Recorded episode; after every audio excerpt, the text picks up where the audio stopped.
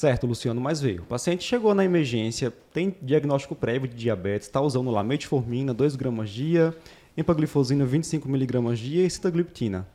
Suspendo tudo, quando é que eu vou manter a terapia não insulínica no ambiente hospitalar? É, veja só, isso aí já gera uma polêmica grande aqui, né? Assim, se a gente for é, falar para o pessoal que está respondendo prova, para tudo que se coloca, a gente vai dizer sempre essa história. Ó, chegou na, no hospital, vai internar, suspende todos os hipoglicemiantes orais, veja se o paciente vai fazer hiperglicemia. Se ele fizer hiperglicemia, insulinoterapia. É a recomendação. De prova. De prova é essa, né? Não tem o que discutir.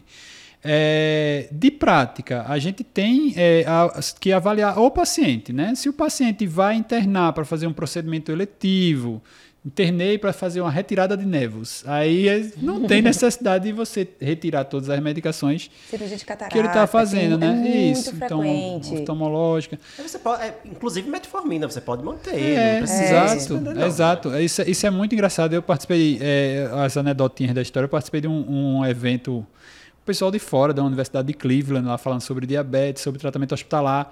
E aí a colega disse que fazia sulfonilureia no paciente internado, os, os, brasileiros loucos, achando que era um absurdo aquilo ali que a mulher estava falando. Eu disse, ah, capaz a mulher é lá de Cleveland, ela está dando aula pra gente, a gente não pode brigar com ela. Né? Assim, é, aí vai a, a, história de cada serviço, depende do perfil. Vai ver é, que ela, de... ela era dermata, ela só fazia procedimentos pequenos. é, mas assim, era ela chefe da enfermaria de diabetes da, da, do hospital, né? Então, assim, é uma situação onde, dependendo, dependendo do caso, você pode manter. Né? O que a gente tem de evidência científica mesmo falando, a gente tem um estudo com a citagliptina, né?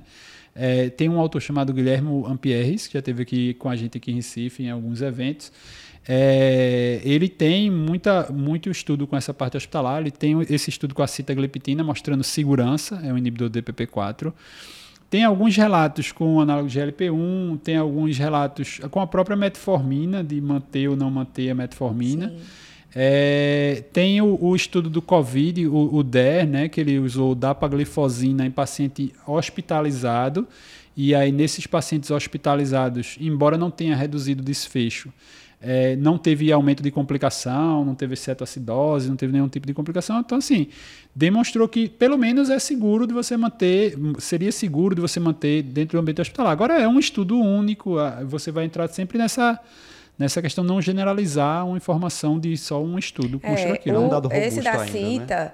especificamente, ele era basal bolos e cita mais insulina. Isso. Né? Então, assim, viu que é seguro. Não teve diferença, Não teve diferença, nem de hipoglicemia. Ou seja, a citagliptina associada à insulina basal pode ser uma boa opção para você evitar fazer insulina prandial. Isso. Mas não era só a cita sozinha, porque Isso. ela também não faz esse milagre todo uhum. para o paciente né, hospitalizado. Uhum. E aí, esse negócio que o Luciano falou é, é interessante, porque, assim, lá naquela época do, do, do auge da pandemia inicial, 2020, que a gente achava todo mundo ia morrer, e teve a história do, do da glifosina, é, saiu recomendação da Sociedade Europeia de Endócrino dos pacientes que, que usavam glifosina e, e precisavam e agravavam por Covid que, pelo amor de Deus, tirasse é. a todo custo, porque era um paciente que podia é, fazer mais acidose, era um paciente que ia precisar de. O paciente com Covid ia precisar de mais hidratação, ia ficar pior do.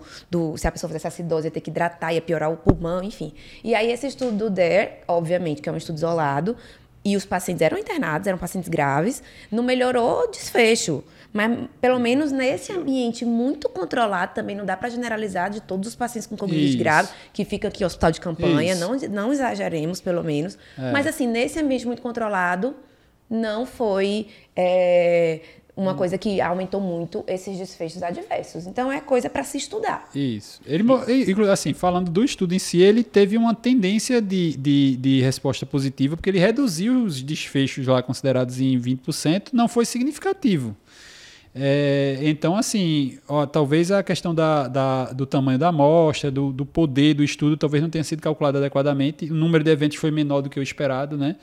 Aí fica aquela história da estatística que a gente tem que levar em consideração. Mas é, talvez em, outra, em outro cenário podia ter até tido benefício. É, e a gente está falando paciente clínico, né? Mas lembrar que o paciente cirúrgico, aí a recomendação oficial, quando a gente está falando de inibidor do SGLT2, é suspender 3 a 4 é. dias antes do, do procedimento. Claro que eu não estou falando do procedimento dermatológico. É, Não, enfim. e é lembrar do cirúrgico a história de que ele vai fazer um procedimento anestésico também, né? Então, assim, Exatamente. principalmente hoje que a gente lida muito com GLP-1, é, que vai retardar esvaziamento gástrico, a gente vê muito essa recomendação para fazer essa suspensão um pouquinho de tempo antes, para não ter é, risco de, de broncoaspiração, alguma Sim. complicação, né? É. É, só lembrando que nesses estudos que foram citados, como o da citagliptina, por exemplo, já tem estudo também com linagliptina. Geralmente os pacientes que estavam muito descompensados, muito hiperglicêmicos, eles são excluídos, né? Então, Isso. aí não tem jeito, vai ser basal bolos. Isso, isso. É, mas você pode sim, principalmente naqueles pacientes com hiperglicemia leve a moderada, considerar usar os hipoglicemias É um- orais. É uma imitaçãozinha daquela ideia da, do- do- do- da combinação fixa, né? Porque quando você fala de DPP-4 e GLP-1, você está você tá falando de incretina, né? Então, assim, você vai aumentar a liberação de insulina relacionada à ingestão. Então, assim, o paciente fez a refeição, aquela entrada de alimento vai estimular GLP-1, o IDPP-4 vai aumentar o tempo de efeito de GLP-1. Então, só vai funcionar no prandial. Não vai funcionar, não vai ter aumentar risco de hipoglicemia, não vai ter nenhum tipo de complicação assim. Então, é ali seguro, mas admite-se que o paciente está numa condição que tem uma secreção adequada de insulina prandial, né? Então, não pode ser um paciente descompensado, não pode ser um paciente insulinopênico, porque isso não vai funcionar. Agora, lembrar que nem todo inibidor de DPP-4 é orientado a fazer, né, em hospital. É, porque tem, tem a polêmica, inclusive, da Saxa, que a, a Saxa aumentou E a a ALO entra aí fora também, né? É, a ALO, a ALO deu também aumento, não foi é, significativo estatisticamente falando. É um estudo também da ALO que pegou paciente agudo, ah, um pouco mais agudo, né? tinha sino coronariana ali, a maioria deles. É, então, assim, você vê que é um paciente que já entrava meio descompensado na, na história do estudo. Né? A- Se acreditava que essas glitazonas, por um efeito anti-inflamatório, teria muito benefício, mas acabou com essa história de, de retenção hídrica descompensar um pouco. Mas aí a saxa, eh, formalmente, seria contraindicada se você tem risco de ser, né?